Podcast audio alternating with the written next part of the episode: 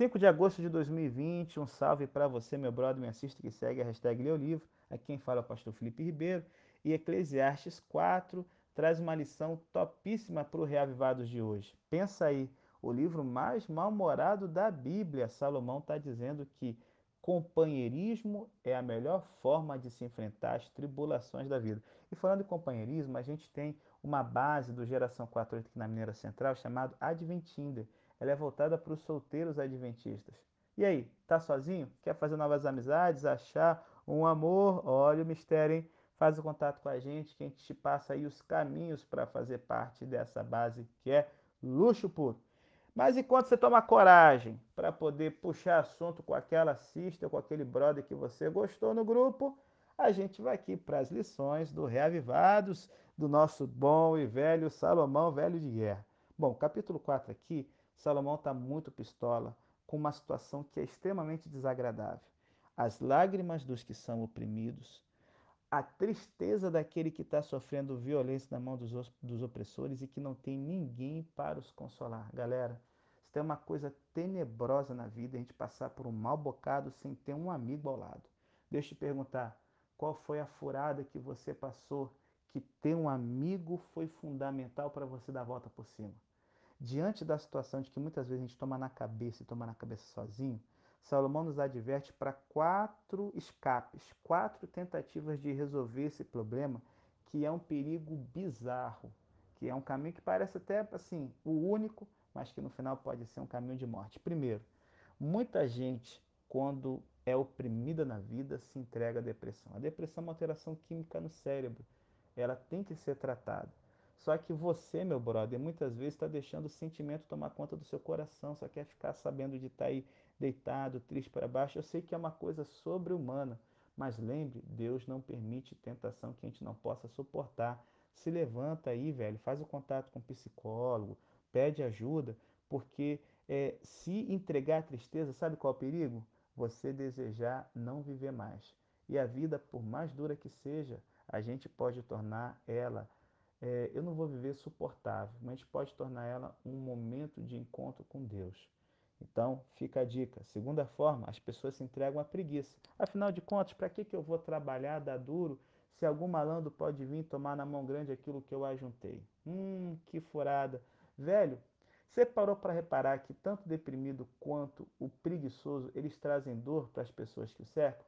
Está na preguiça? Desperta, animal. Isso não é propósito de Deus para a sua vida, não, ô cabeça de jumento.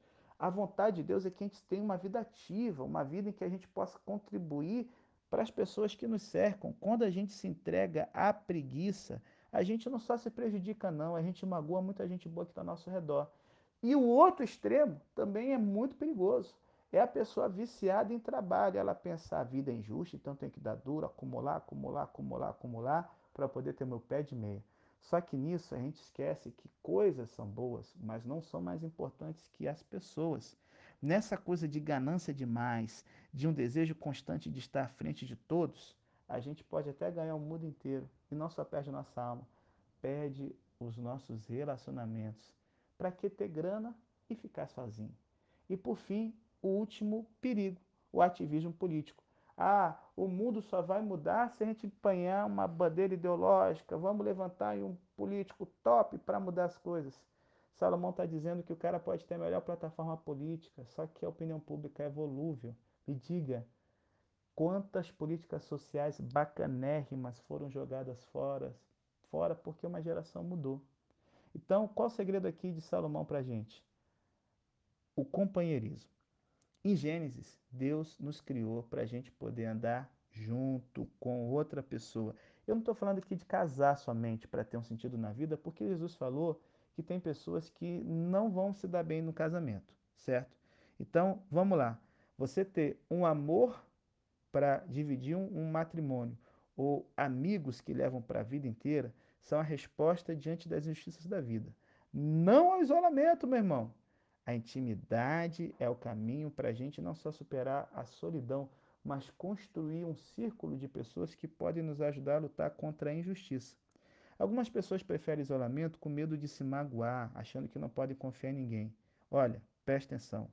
Nós não estamos aqui para servir a nós mesmos. E a pessoa que se isola, ela em nada é diferente do preguiçoso ou do viciado em trabalho. Sabe por quê? Ela só pensa em si.